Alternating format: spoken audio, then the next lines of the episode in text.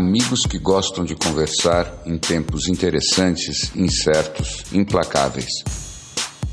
Com o futuro suspenso e o passado cada dia mais distante, estamos aqui estacionados na condição humana e na tentativa de fazer uma nova vida funcionar.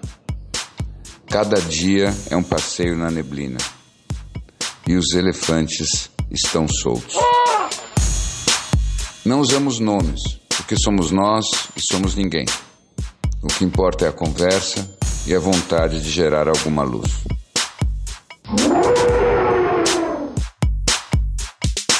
Por aí? Sim, eu estou. Estou me procurando aqui. Espera um pouco, eu já me acho. eu apanhei aqui do meu aparelho. Mas a foi tão terrível que. Cheguei, ah, cheguei, Boa. cheguei. Oi. Me, me, conta uma coisa, você está nesse, nesse é, ida e volta é, São Paulo mata? Adjacências. São Paulo e adjacências? Você está você tá fazendo esse trâmite a cada 10 dias? Ah, eu acho que eu já, já fiz mais. Eu acho que eu já estou agora mais posicionado na capital. Estou né? ficando men menos fora. É, a ideia é, de alguma forma, ir tentando sentir de novo como é que vai ser a energia da cidade e me encaixando a ela.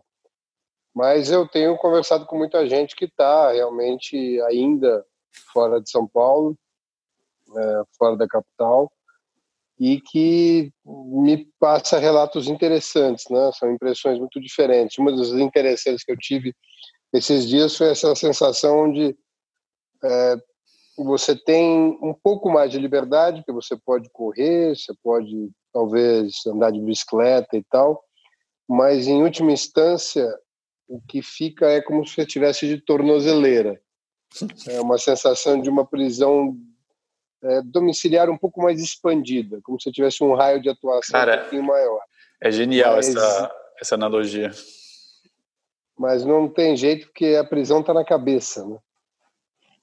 É, e, claro, obviamente que faz diferença o espaço que você está, mas eu acho que a sensação é mais forte que o espaço.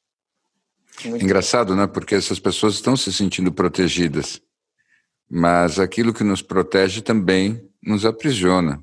Pelo menos é isso que eu sempre vejo quando trabalho com as pessoas. Todas as toda armadura acaba sendo uma gaiola.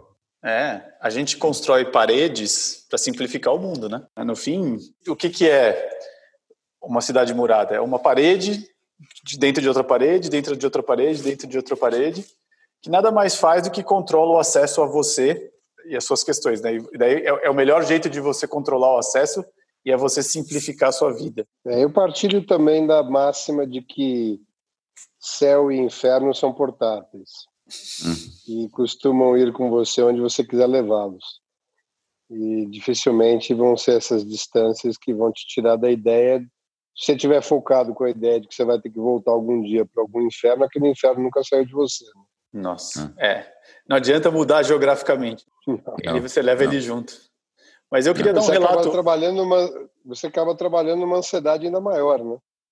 Eu queria dar um relato para vocês, porque eu vim há uns, há uns 10 dias a, atrás, quando eu percebi que eu realmente estava entrando em curto-circuito, eu vim aqui para minha casa no meio do mato e é impressionante o quanto mudou a minha energia. Enfim, aqui a gente consegue de fato ficar muito protegido, muito isolado. Acho que aqui realmente é uma quarentena real. A gente consegue passar dias sem ver ninguém.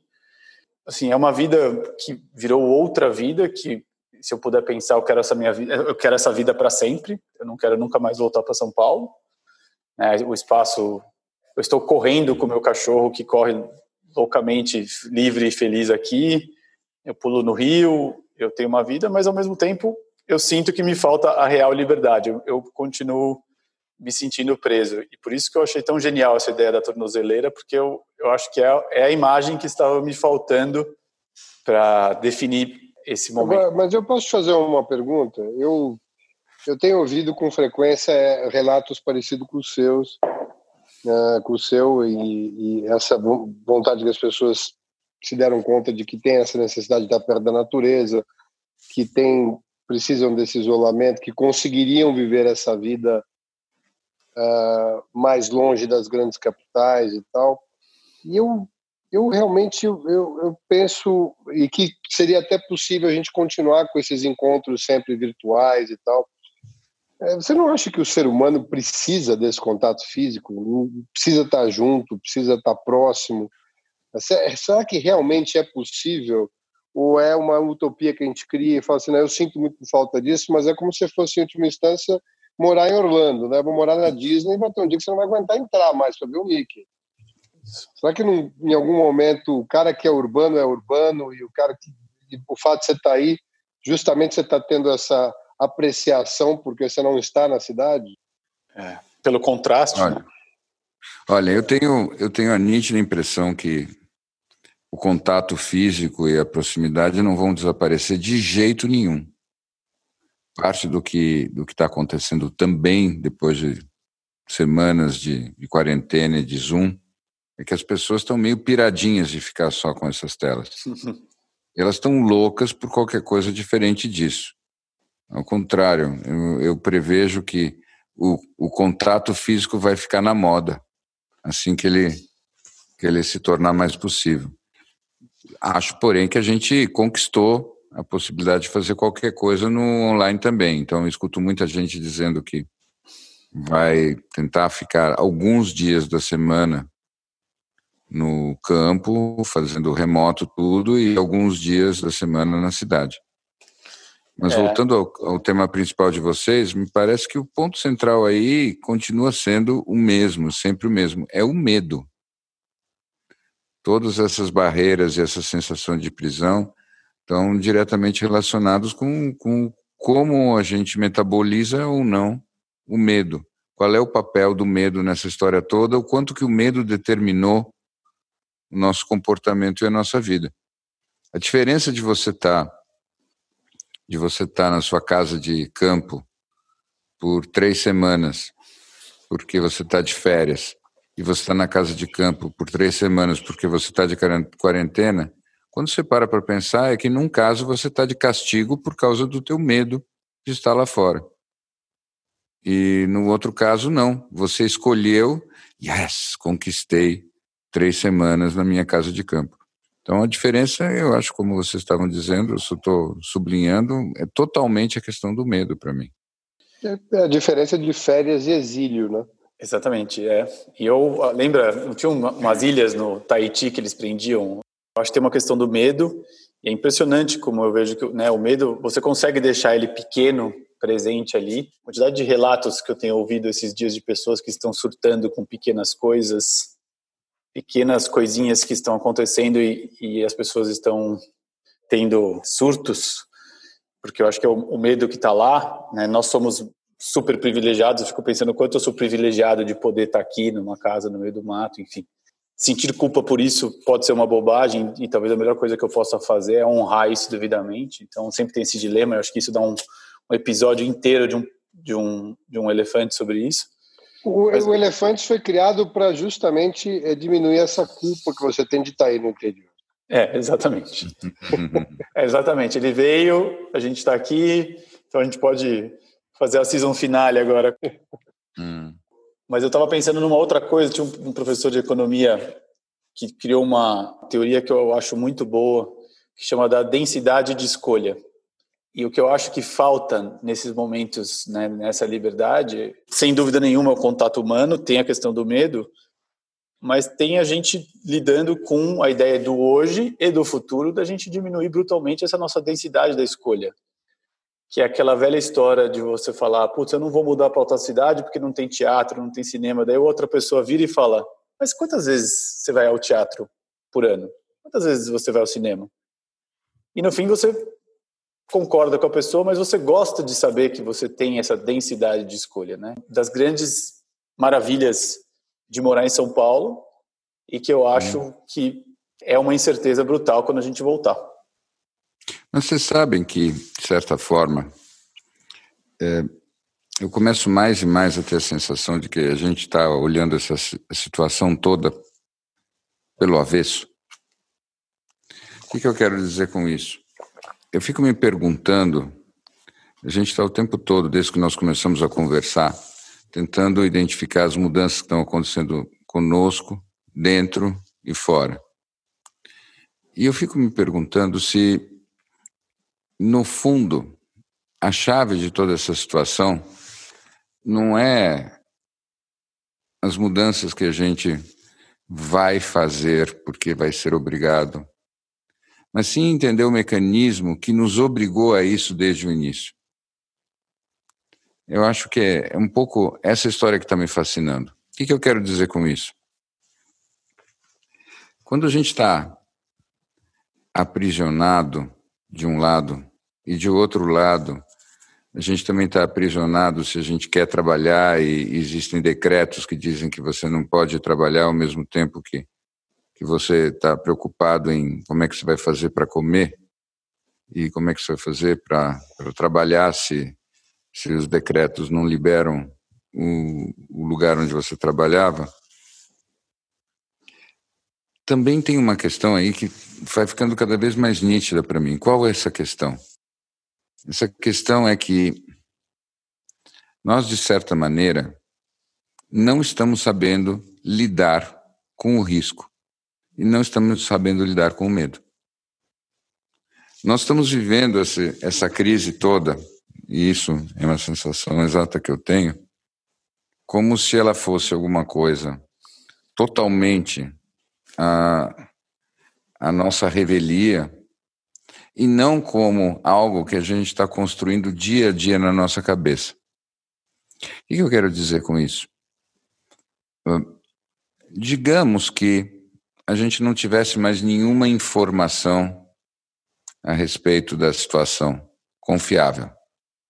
Hum, será que a gente tem informações confiáveis a respeito da situação? Eu não sei se temos. Não. Digamos, é, digamos que é, a gente não soubesse nada a respeito desse vírus, inclusive tivesse gente inteligente dizendo que esse vírus é um é, é quase que um, um, uma, um vírus de araque.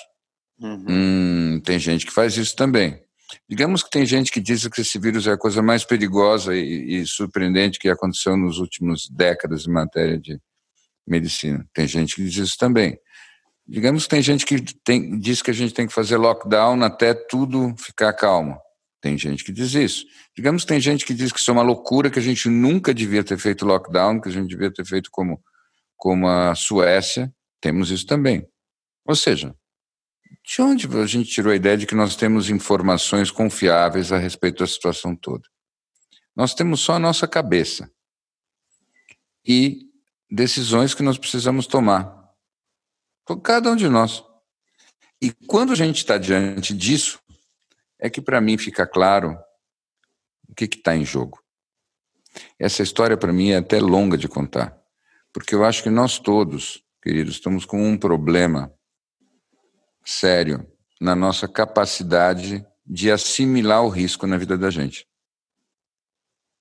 E por uhum. causa disso, nós estamos funcionando como se nós estivéssemos todos esperando que alguém dissesse para nós que é seguro viver de novo de um jeito ou de outro jeito. E eu estou desconfiado. estaria num estado de choque. É, eu estou desconfiado que isso não vai acontecer.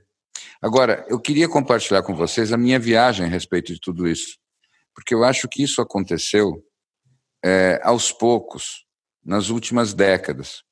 Não era assim antes. E até as nossas questões políticas hoje, que eu acho que não podem mais ser separadas do quadro total do que a gente está vivendo, se explicam assim. O que, que eu acho que aconteceu, gente? Eu acho que quando teve a, o fim da Guerra Fria, e eu volto sempre para lá, aconteceu uma coisa curiosa. A Guerra Fria foi uma guerra que deu chabu. Ao invés dela ter realmente acontecido, um dos lados foi a falência. E nisso, um conflito que tinha um peso importante, que era esse conflito bem ou mal entre liberdade e justiça, ainda que totalmente distorcido de parte a parte, foi suspenso e transferido para uma questão quase de poderio econômico. E eu estou convencido de que, desde então, a única área no Ocidente onde foi possível você ser agressivo e você viveu o confronto e o embate foi a área econômica. pouco tempo depois, o que começou a acontecer com, com a parte mais evoluída e educada do Ocidente? Toda qualquer possibilidade de agressividade passou a ser banida. E agressividade, quando bem colocada, é simplesmente a nossa disposição de corrermos riscos diante de um confronto. Tá? O que, que foi acontecendo? Isso ficou pouco aceitável. A Pax Americana, como eles chamaram na época, passou a ser uma vida boa, onde você tenta não entrar em nenhum confronto direto, onde você viaja, você consome, e você basicamente é uma pessoa que tende ao pacifismo, o que é ótimo. Só que nós temos um problema. O mundo ainda não atingiu o nível de evolução necessário para que não hajam mais conflitos importantes. E o primeiro wake-up call disso para mim foi no 11 de setembro. Eu sei que eu estou me estendendo, mas vale a pena, eu tenho certeza disso. No 11 de setembro, o que, que aconteceu? Você tinha um grupo de caras que botou a América e o Ocidente de joelhos. Por quê? Porque eles não davam bola para dinheiro e eles estavam dispostos a morrer por uma ideia. Esse foi o primeiro indício importante. Nosso sistema não funciona diante de alguém que está disposto a morrer por uma ideia. Por isso a gente passou a ter esse medo constante de terrorismo. Eu Nesse período, depois, depois da Guerra Fria, qual passou a ser o, o valor dominante de nós todos? De nós todos? A saúde. Nós passamos a buscar a vida quase que eterna na matéria. Uhum tudo é a conservação, o cuidado, a conservação, o cuidado de nós mesmos. Isso foi pela primeira vez na história, talvez. Eu não sou um historiador para ter certeza, mas, em geral, durante a maior parte da história, as pessoas estavam dispostas a se sacrificar por uma ideia. Nos últimas últimas décadas, o cidadão ocidental não está disposto a se sacrificar por uma ideia. E aí surge um grande problema. Quem então vai tocar o conflito para nós. E nos últimos 20 anos, nós começamos a ter que lidar com isso, porque nós reprimimos essa capacidade de enfrentar os conflitos.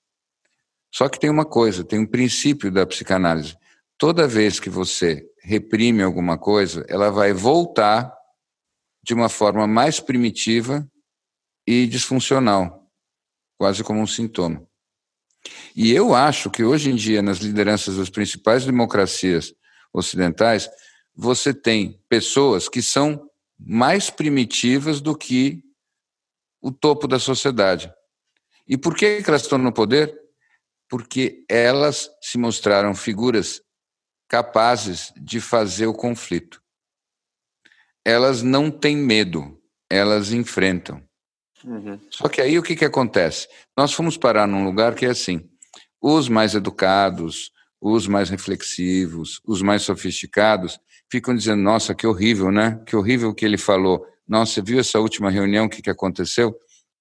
Nossa, que absurdo. Mas ninguém tem capacidade de fazer nada. Nós só reclamamos. Eventualmente até batemos panelas. Mas as pessoas capazes de se sacrificar e correr riscos são aquelas com as quais nós não nos identificamos mais. Mas nós as colocamos no lugar de poder porque nós precisávamos de alguém que corresse o risco por nós.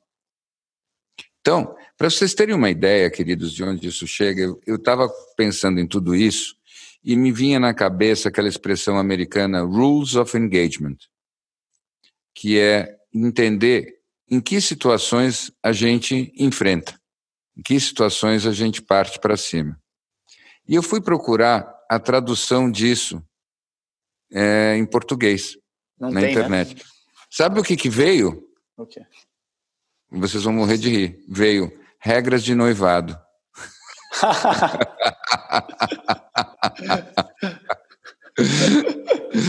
então, para mim, esse é o exemplo ideal de, de onde nós vamos parar. Os rules of engagement viraram regras de noivado. Uhum.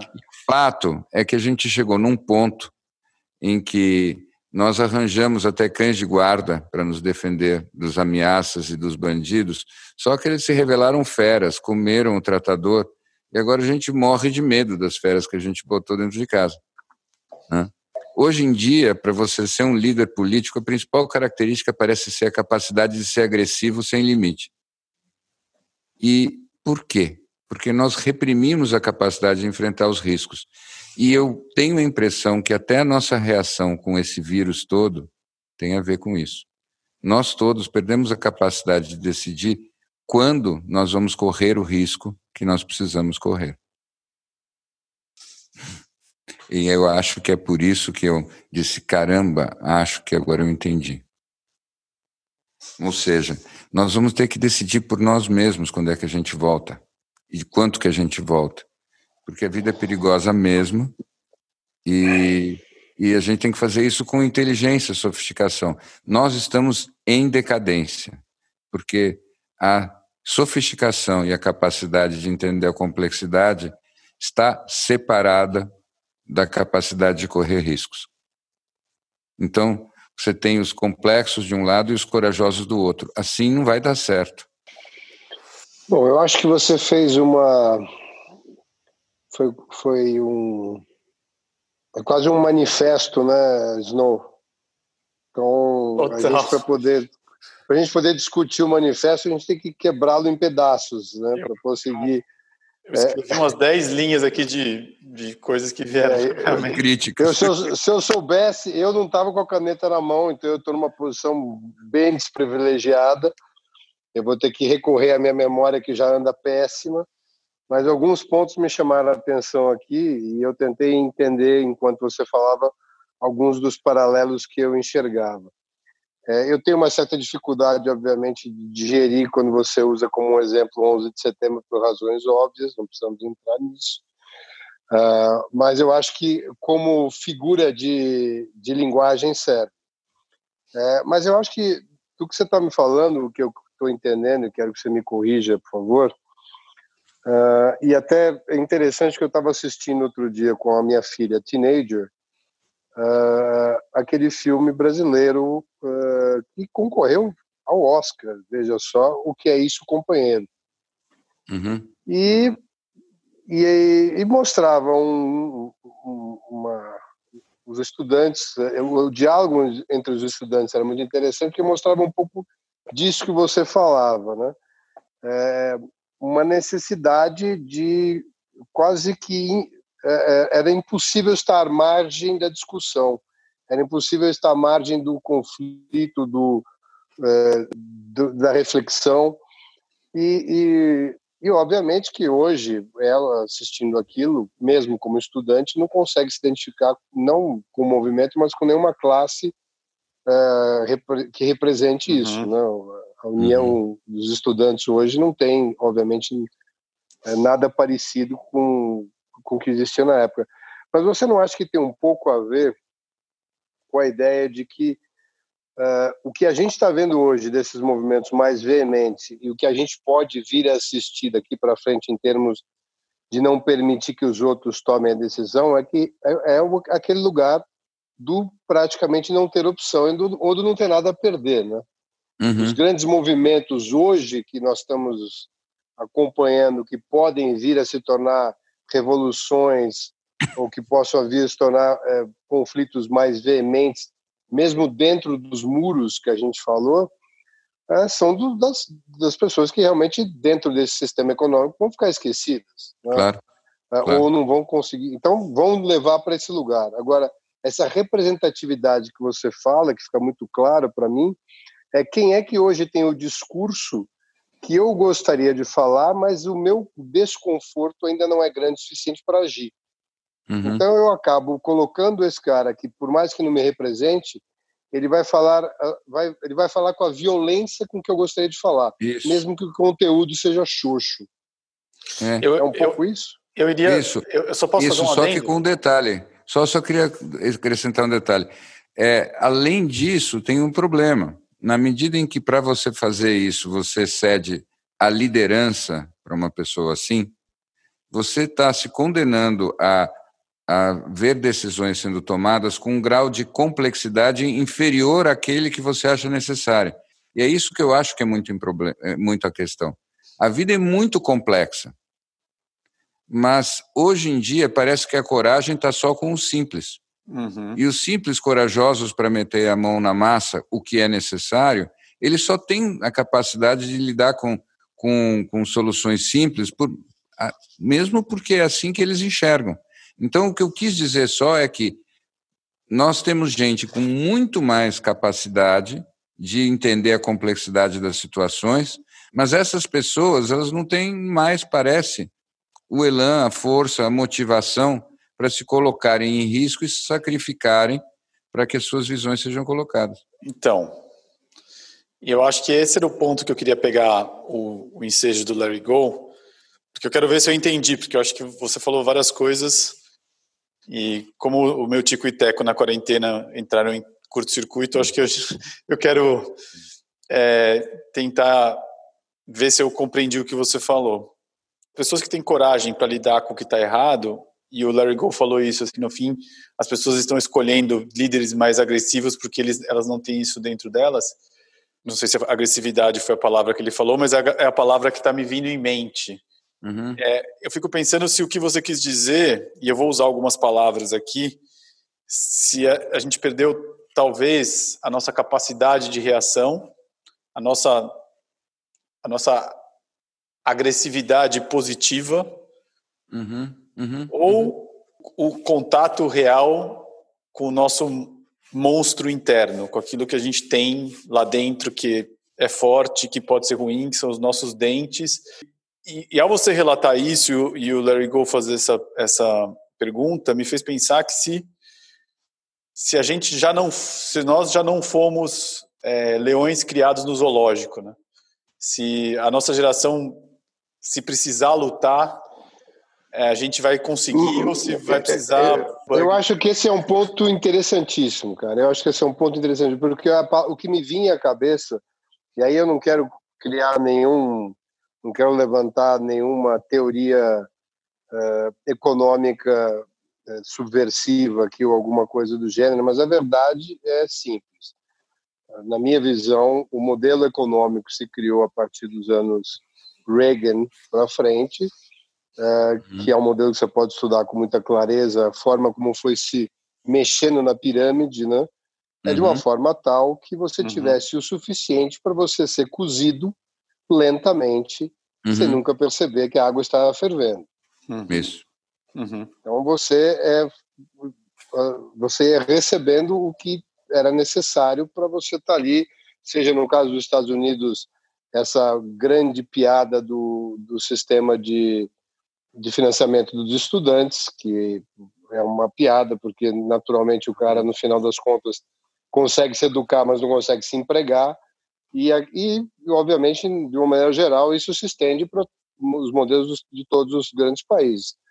E eu acho que nós somos isso, que você falou, não é não ter capacidade de reação, é não ter prática de reação. Sim, sim. É você realmente ser cozido de tal maneira que você realmente não sabe mais o que é. Sim. Você não tem no seu DNA esse chip. Sim. Isso. E é por isso que talvez, nessa grande, mais do que um manifesto, é uma grande percepção de autocrítica que me caiu. Mais ou menos como uma patada de elefante na cabeça. E, e eu, eu, luto contra a impressão de que talvez eu simplesmente tenha detectado aquilo que eu chamo da decadência irremediável do Ocidente. Porque a China não vive assim. Na China você ainda tem a agressividade junto com a complexidade e a ciência. Agora, no momento em que você está num lugar em que aquele que é capaz de fazer o confronto, e veja, eu não estou falando da violência, uhum. eu estou falando da capacidade de se expor ao confronto e essas pessoas elas nem acreditam em ciência mais ou não entendem nada disso, isso significa que o conhecimento e a força se separaram. Tá? Uhum. Então, a educação e a coragem não estão andando juntas. Uhum. E isso, para mim, é, um, é provavelmente um grande diagnóstico de decadência de uma civilização. Então, talvez nós estejamos aqui, três elefantinhos decadentes, vendo a, a, Disológico. A chamas. É disológico. Disológico verdade, de Chicago. A gente pensa, a gente pensa que está pensa que está na África e, na verdade, nós estamos no zoológico. Isso daí é, é muito mais parecido com Madagascar do Total. que com, com Simba Safari, sei lá. Né?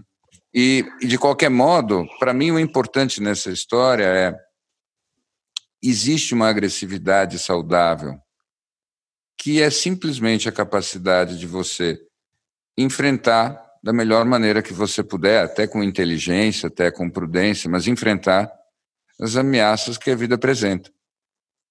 Então, eu, eu fico vendo que a gente se polarizou em dois grupos.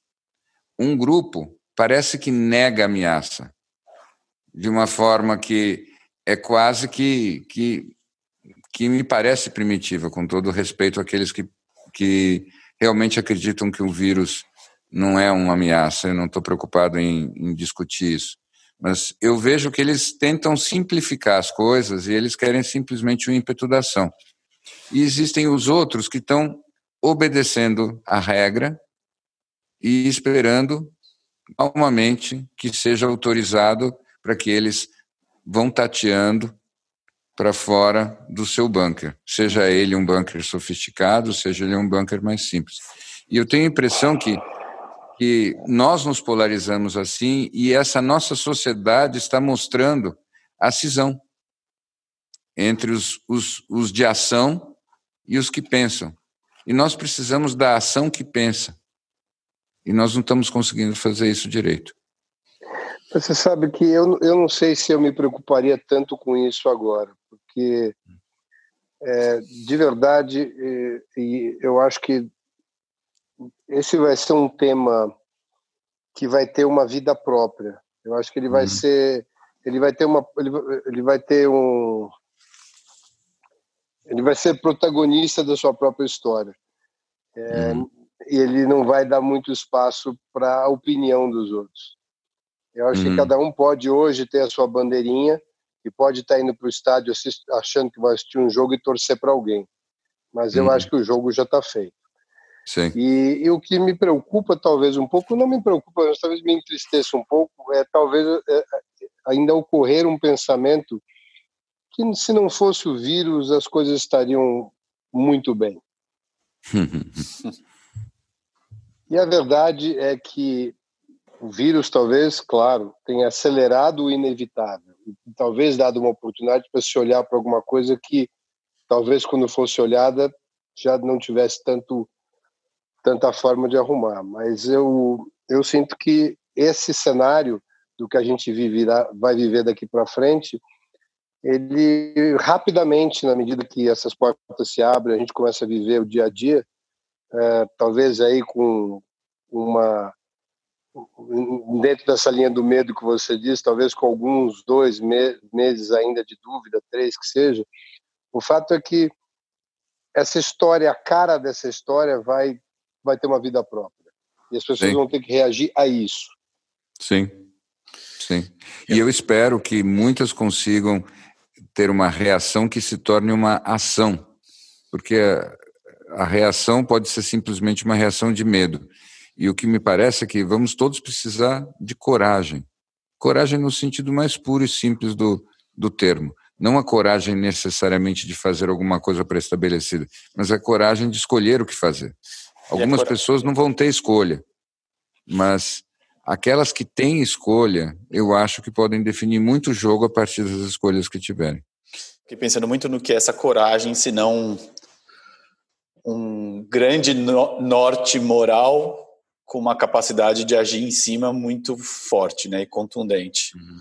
Queria explorar um pouco mais esse que o Larry Gold falou, que a saída disso por si só vai ser uma história à parte, quando você comentou essa questão que eu acho que é muito precisa para os nossos tempos, e, e, acho que ela fica mais clara agora, fiquei pensando muito nessa quantidade de patologias mentais, de tudo que a gente está vivendo, da quantidade de, de pessoas deprimidas e infelizes. Não tem a ver com essa falta de coragem e essa falta de.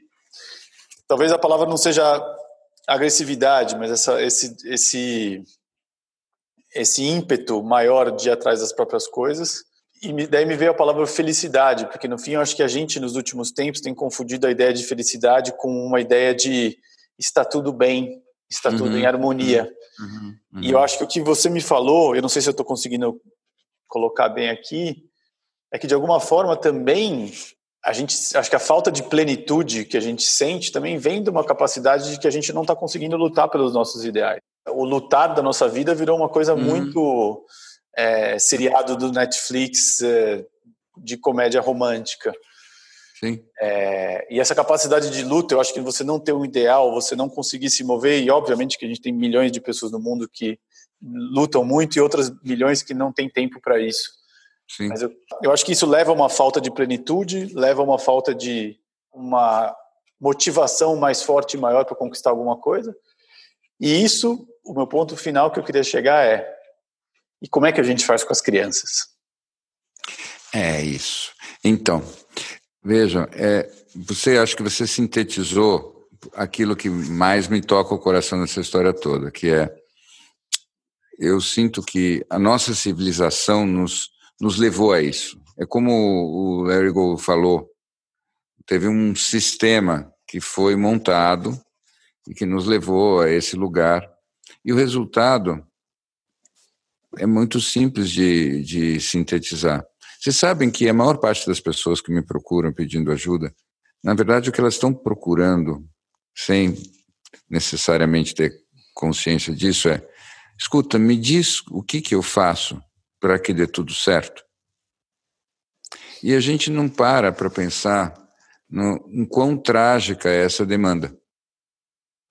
E às vezes eu falo, vocês me conhecem bem, às vezes eu falo de um jeito carinhoso, às vezes de um jeito um pouco mal-humorado, eu digo: olha, a vida não foi feita para dar certo. Se a vida fosse feita para dar certo, a gente não envelhecia e morria. Então a questão da vida não é dar certo. A questão da vida é você tem uma página relativamente em branco ali e você tem um toco de lápis. O que, que você vai desenhar? O que, que você vai fazer com, com essa oportunidade que você teve? Qual é o risco que você vai pôr nessa página? E qual é o risco que você vai correr? E isso talvez seja o, o ingrediente fundamental para essa tal felicidade que a gente precisa recuperar o risco que é o risco que nos é imposto goela abaixo, o risco que é simplesmente o perigo e a insegurança, ele não tem nada de bom. Mas o risco que você escolhe correr, não importa se é beijar aquela menina, se é tentar fazer alguma coisa para aparecer no canal off, esse risco faz diferença. E o que me parece é que a vida está chegando num extremo, a nossa civilização está chegando num extremo que está demandando riscos para valer, riscos de vida mesmo, riscos de caminho, riscos do tipo vamos todos para a montanha, não riscos do tipo não vamos manter o restaurante aberto ainda que talvez não tenha clientes durante não sei quanto tempo, riscos que na nossa educação nós não fomos preparados mais para correr.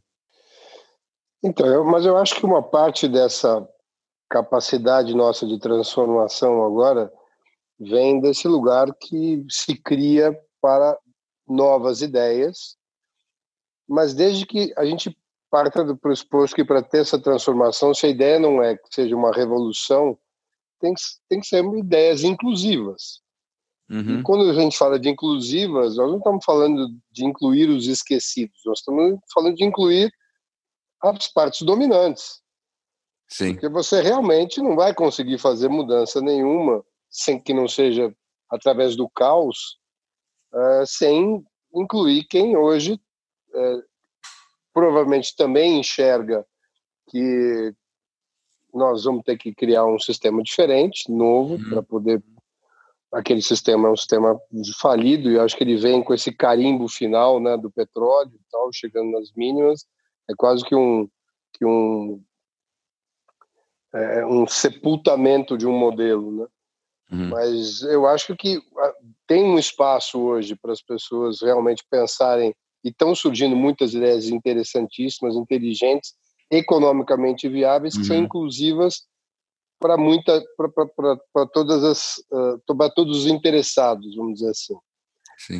Uh, e acho que o que pode estar entre essas boas ideias e as suas execuções são os governos. Hum, uhum, uhum. Sim, sim. Então eu acho que como a gente, os governos ainda são a parte antiga desse negócio. Sim, sim. Uhum. E na verdade, Total. dentro da minha leitura, a parte que ficou mais primitiva. É a parte mais primitiva, porque ainda representa uma coisa que não vai mais ser útil para a gente sim. nessa transformação. Uhum. Pode ser. Agora, era, agora como para quem leu um, um, o Atlas Shrugged, né? Uhum. É, e que a revolta do Atlas aqui, sem querer fazer nenhuma apologia, apologia. à autora, mas eu acho que tem um momento ali que o livro é muito interessante no, no que ele mostra que tem algumas vezes que você tem que ah, observar modelos da sociedade em decadência chegarem no seu final e ir construindo alguma coisa em paralelo. Uh, até que e talvez de uma maneira até seclusa até que aquilo tome um tamanho, tem um momento do seu espaço. Eu acho que a gente uhum. viveu um pouco isso. As boas uhum. ideias, elas não deixaram, elas sempre estiveram aí. E elas foram uhum. crescendo nesse lugar secluso, né, que no, livro é o John Galt que toca, né? E agora é a hora desse lugar secluso virar o, o, o, tomar conta e fazer parte da, da referência como ideia. Olha, uma coisa que você falou aí que me, me abriu assim uma luz no, no peito independente que tamanho vai ter que ter um governo, ou que parte o governo vai ter, o novo governo, o velho governo, o que para mim acendeu com muita clareza a partir do que você estava falando é nós precisamos da coragem de fazer uma mudança que seja para todos. E essa coragem é uma parte importante da coragem que a gente perdeu.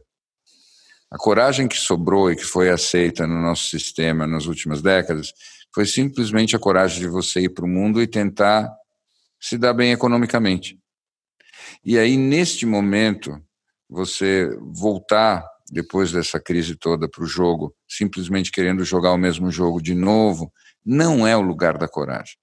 O lugar da coragem é o lugar de você arriscar pensar em todas as mudanças que nós precisamos fazer. Porque o nosso sistema, do jeito que ele ficou, ele não, não tem como funcionar muito tempo, se é que ainda funciona um pouquinho. Mas que... eu acho que nessa linha, desculpa só te interromper, Snow, que eu acho que se tem alguma coisa que a gente possa fazer nesse momento conosco é a observância de ver o que ainda tem de antigo na gente em todas essas ideias novas que a gente quer implementar e tentar ao máximo é, de uma maneira muito carinhosa e colocando para o escanteio. É, eu acho que é isso. Enquanto vocês falavam, eu estava aqui pensando. Você falou do Atlas Shrugged, né? Eu não sei como é que é o, o nome em português. A revolta de é, Atlas. A revolta do Atlas. A, a, revolta do Atlas. E eu ouvi hoje um cara falando é, sobre a Ayn Rand. Essa pandemia, do jeito que ela está acontecendo, ela contradiz a Ayn Rand. E essa sua teoria traz muito da parte boa do que ela fala, que é do ato heróico, das pessoas que constroem, das pessoas que fazem, das pessoas que tomam risco. É, e ao mesmo tempo tem uma contradição absurda ela que tem coisas que só o Estado consegue, só o governo e um governo novo, um novo governo, uma nova possibilidade pode resolver, que é uma ideia que ela é né, pela origem russa dela, ela é totalmente contrária. E eu estava aqui pensando se seria uma uma mistura de Ayn Rand com Thomas Piketty, alguma coisa assim. De... Uhum, uhum, uhum. Porque tem uma parte muito legal do que ela fala, né? Eu acho que. Sim. É... Sim, a liberdade. A liberdade e a, a coragem. Parte né? da liberdade. E a... Sim, a parte da liberdade. Indústria, Agora, industrious, né? Eu não sei como é que. É, é que, vejam, vocês sabem, nós todos aqui estamos tentando pensar a totalidade. E quem que a gente quer enganar? Não adianta a gente achar que a gente vai na liberdade, na liberdade, na liberdade, em algum dia a gente vai chegar em algum lugar que tenha justiça também. Não. Agora, é claro que eu não estou querendo, por trás de toda essa retórica, voltar décadas no tempo. O que eu acho é que nós precisamos simplesmente lembrar que tem uma grande charada que a gente ainda tem chance de, de conseguir avançar nela. E que a gente, nas últimas décadas, a gente até parou de tentar. O que eu acho mais salutar de tudo isso é: caramba, É, em que década nós estamos? Nós estamos em 2020. Eu não me lembro há quanto tempo eu não tinha uma conversa com amigos sobre temas como esse. Eu repito, eu me sinto nos anos 70. Estava rindo aqui pensando se isso é um elogio ou se é um. um não, é um elogio, é um tremendo elogio. Piada. Não, não, Mas, é um tremendo assim... elogio. Nós, assim, a gente de peito aberto tentando pensar em como é que o mundo tem que funcionar e, e, essa, e essa conversa fazer sentido, eu acho o máximo. Eu também acho. Eu também acho, e eu acho que essa conversa aqui abriu muitos grandes canyons na minha cabeça. E aí eu acho que esse é um dilema para mim que que é essa modulação do quanto a gente precisa ser eu vou usar o termo em inglês be kind to ourselves, quanto a gente precisa se olhar com apreciação e abundância. E o quanto a gente precisa ter uma força, esse drive que nos leva com coragem para frente. E, e para mim, no meu dia a dia, isso é uma é um dilema real do quanto eu devo me observar com com carinho e amor, o quanto eu tenho que me colocar para frente cada vez mais forte. Eu entendo que isso no fim é um círculo só e, o, e, que, uhum. o, e que o fim termina no começo. Mas na realidade, no dia a dia, para todo mundo é, que, que, vive os seus dilemas morais reais diariamente, isso é super complexo de viver. Eu queria Sim. ouvir um pouco a opinião de vocês nesse dilema. Sabe o que porque... você falou? Sabe o que você falou? Me lembrou um filme que é engraçado, como sempre acontece comigo, um filme que eu não vi, mas eu sei a história. Porque me contam tudo, então depois, como eu não tenho tempo, também não escuto. Eu não assisto. É um filme que tem uma família que está num resort de esqui. Aí tem uma avalanche. Uhum. E nessa história, o que acontece? Tem o pai, a, a mãe e as crianças. E o cara freaks out. E ele sai para se salvar e deixa a família de lado e não quer nem saber. Ele está preocupado em se salvar. Uhum. E parece que se salvam todos, mas o casamento acaba. Pelo que eu entendi, a história é essa. Então, é, como eu não vi o filme, eu posso estar distorcendo muitas coisas, mas o que a minha intuição me diz é que o fascinante desse filme é que esse cara representa é, o típico cidadão ocidental. Aliás, eu acho que o filme é europeu. É, é, eu acho que é baseado numa história real esse filme também. Ah, deve ser um europeu, deve ser algum, algum cara nórdico lá. Então, tudo bem, ele tem mulher, tem filhos, mas ele está mais preocupado em, em, se defender. Então não tem aquele negócio nem de salvar a mulher e os filhos. Não estou nem falando de primeiro as mulheres e as crianças, né? que isso podia ser uma leitura patriarcal. É assim, não, nem a minha mulher e as minhas crianças. Eu vou é mais é me defender. E eu, eu não tenho a menor dúvida que quando todos temos esse tipo de atitude, nós estamos perto do abismo. Então, de certa maneira, é, para mim, esse dilema que você, você traz é o dilema de entender que quando você é kind com, com você mesmo, quando você é gentil com você mesmo, você está se convidando também a crescer e se transcender. O que eu acho que é muito importante a gente lembrar é que nós não somos uma coisa fixa. Nós somos um vir a ser, nós somos um processo. Todo mundo que tenta entender o ser humano em profundidade não encontra algo ali. Encontra uma atividade, encontra um borbulhar, encontra um anseio, encontra um movimento. Então, você ser é, gentil com você mesmo é ser gentil com os movimentos que existem dentro de você que você chama de você. E todos os movimentos querem ir para algum lugar. Então, para mim, a síntese é você Ser gentil com você mesmo é você ter coragem de fazer com que esses movimentos existam e vão até o fim. Então não é uma contradição real. Mas é a mesma coisa que dizer que uma pessoa só existe enquanto ela se expressa. Se ela se bloqueou na sua expressão, se ela está trancada dentro dela mesma, ela deixa de existir. Não sei se eu avancei ou ajudei. Eu acho que quando a gente fala de mudanças que sejam includentes, eu acho que elas têm que começar você incluindo a si mesmo, né? Uhum, uhum, uhum. Uhum. Então, a ideia de ser carinhoso consigo, claro, você está uhum. querendo uma mudança que uhum. você quer projetar no, na sociedade, que invariavelmente começa com você, mas começa com um pedaço de você que também é o antigo. Esse é o pedaço que tem que ser, é, claro, tem que receber o carinho, mas ao mesmo tempo ele, ele tem que saber que ele tem que ter data de validade. Sim. Porque ele compromete o processo todo. Não dá para fazer, eu acho que não dá para ser meias coisas. Né? A gente pode até ter um tempo mais extenso, mas a gente vai ter que fazer alguma coisa mais radical. E até com a gente mesmo também. É. Então, eu não sei se isso te ajuda, Larry Snow, no teu dilema, ou se ele te coloca mais dentro dele. Eu, eu queria aprofundar esse dilema de parte de um pressuposto que é a ideia do autoconhecimento, da meditação, o caminho de se conhecer é algo tranquilo e trivial.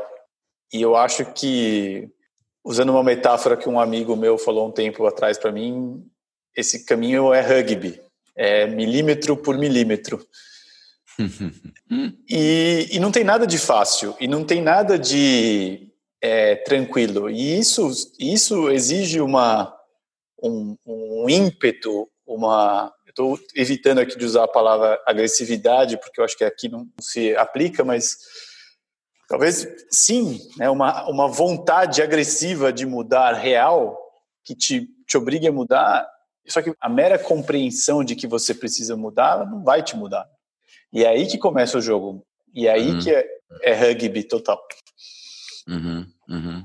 Eu, eu acho que esse, sabe que essa semana, inclusive, eu confesso que naveguei em águas um pouco mais turvas, é, talvez com essa com essa sensação mais uh, mais forte de que esse processo uh, não poderia ser parcial uhum. e que ele ele e eu até conversei com você, né, Larbi, uhum. um pouco rapidamente sobre isso, que eu tive, talvez, por alguns momentos, uma noção da magnitude da mudança.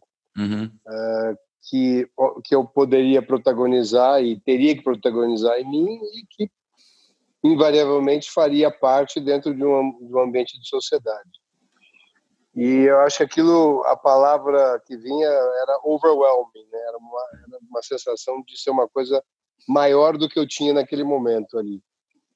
É, mas tem um ponto que eu acho que é interessante, porque de algum lugar, não importa onde cada um estava, o que estava fazendo, com exceção daqueles que realmente se privaram de muita coisa, todo mundo teve uma noção muito clara do que do que realmente é importante, do que ele realmente precisa.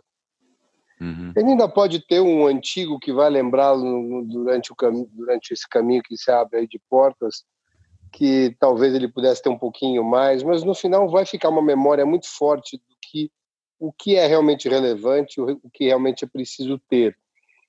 E eu acho que é a partir desse lugar que a gente vai poder construir as mudanças, porque eu vou usar o supérfluo não só para o material, mas eu acho que o supérfluo, de uma maneira geral, ele vai começar a ter um gosto diferente na boca. Você não, você não acha isso? Eu acho. Eu acho definitivamente, porque a gente está muito, muito, muito faminto de significado. E aquele lugar onde nós nos condicionamos a ficar, que é simplesmente um lugar de procurar o confortável e o agradável e tentar se convencer de que isso é o ápice da existência humana, vai ser difícil de, de engolir no futuro. Vocês sabem que uma das coisas que mais gosto de conversar com vocês dois é que eu me dou conta de que eu acabei de fazer meu grande diagnóstico da decadência da civilização ocidental e em dez minutos depois eu estou, eu estou animado e otimista. Os comentários de vocês rapidamente me tiram daquela sensação de que o fim está próximo. Eu acho que a gente está apenas começando, se vocês querem saber. Nós vamos encontrar uma saída para tudo isso, porque, claro, a gente tem muita ajuda, nós não estamos sozinhos nisso, eu pelo menos acredito nessa história. Mas, entre outras coisas, sabem por que eu acho que a gente vai encontrar uma saída para tudo isso? Me ocorreu uma, uma historinha agora. Vocês lembram do Bhagavad Gita? No começo do Bhagavad Gita tem o príncipe Arjuna falando com Krishna, que é a divindade. E ele diz para o Krishna: Bom, estamos aqui numa guerra, você quer que eu guerreie, quer que eu mate gente, mas isso, isso é muito primitivo, isso não é evoluído. Eu quero evoluir, eu quero ser espiritual. Eu quero viver em contato com a luz e, e com a divindade. Não... matar a família dele, né? É isso. Eu não quero, não quero ter que fazer isso. E basicamente o que Krishna diz no começo da história é, é bom, cala a boca. Você veio, você está vivo aí para viver o que você tem que viver e você tem que viver o seu destino da forma mais espiritual que você puder, mas continua sendo o seu destino. E eu nunca consegui digerir essa história direito, até que chegou no fim do Mahabharata, e na verdade é um amigo nosso, foi o Shine que me lembrou disso, eu nunca tinha feito a conexão, porque as coisas não, não são tão unidas assim na minha cabeça que quando chega no fim da guerra e, e todos morrem, todos acabam no mesmo lugar e está todo mundo bem. Isso não significa que não tenha sido uma, uma guerra incrível, uma guerra difícil, uma guerra com muitas perdas para todos os lados. Mas ela era uma guerra que, do ponto de vista da divindade, era necessária e que, no fim, acabou levando todo mundo para o mesmo lugar. Porque o céu e o inferno eram o mesmo lugar no fim, porque as polaridades acabam e as polaridades se invertem. Então, de certo modo, me lembrei agora disso e, e eu acho que é isso. Eu acho que nós precisamos recuperar a capacidade de viver espiritualmente um combate. Claro que eu estou entendendo isso de uma forma não li literal, mas o suficiente para dizer que hum, é combate, não é só esforço.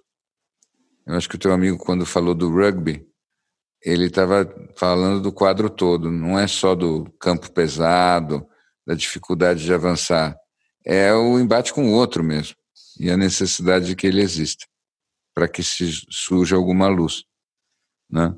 Tem um filósofo muito antigo que dizia isso, que que o polemos, que traduziram como guerra, mas também é o debate, é o berço de onde nasce todas as coisas, nasce toda a verdade, né? Olha, estava pensando sobre essa, como é que a gente retoma esse ímpeto, essa, essa vontade, essa, essa agressividade de um lugar não dual. Uhum. Porque eu acho que essa é uma questão. Né? A gente acabou colocando isso num lugar. Como é que você consegue transformar um ímpeto de guerrear de fazer o correto sem ser tirando ele de uma dualidade. E eu acho que isso uhum. é uma uhum. tarefa é. não simples talvez, nessa vida. Se, talvez seja desapegando do não ímpeto, entende?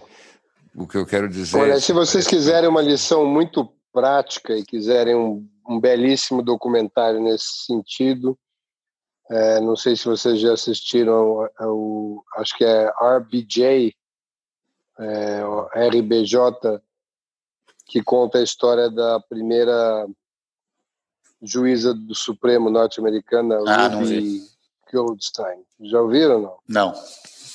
Olha, eu acho que se você tivesse que ter um exemplo dessa luta que você diz, eu não chegaria num lugar não dual, mas assim, o mais próximo disso possível na matéria, hum. uh, eu posso dizer que essa mulher deu uma, uma aula de vida em como ela conseguiu as grandes mudanças, acho que sem nunca ter alterado a voz dela. E tudo que ela fez foi conseguir enxergar o outro. Então, nada mais é do que você realmente ter a empatia de não importa quem esteja na sua frente, qual seja o background de cada um deles, conseguir enxergar, nem que seja o mínimo ponto de em comum que você tem para conseguir começar uma conversa que leve a uma mudança. É, eu recomendo esse documentário, acho que é muito interessante. Eu recomendei muito para minha filha há um tempo atrás, que é uma grande debatedora, hum. uh, para entender de que lugar que as pessoas te ouvem, né? E quando elas param de te ouvir. Boa dica. Boa dica. Muito Caras, bom. olha, é, é uma honra ter vocês a meu lado nesse combate. Esse elefante não esquece.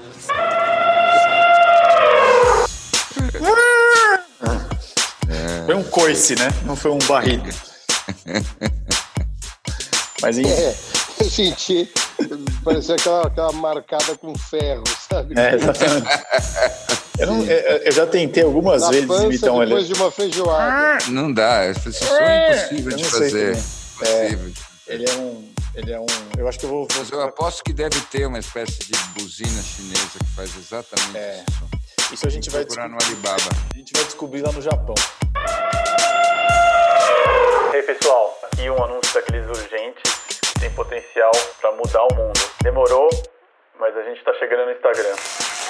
A ideia é ter um canal que a gente possa trocar, bater papo, falar com os nossos amigos que agora já estão do mundo inteiro, colocar umas novidades e alguns conteúdos diferentes.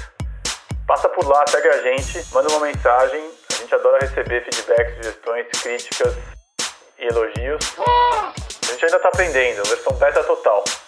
Mas com a ajuda de amigos, a gente tem certeza que vai ficar super legal e vai ser o melhor lugar pra gente se encontrar para trocar ideia. E se você tiver qualquer dica, manda pra gente. A gente adora, inclusive esse anúncio aqui já é contribuição de uma amiga nossa de lá. Segue a gente, pra gente. A gente, a gente ainda tá aprendendo. Segue a gente.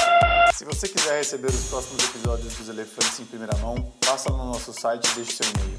elefantesnaneblina.com.br E obrigado por nos ouvir até aqui. Até mais.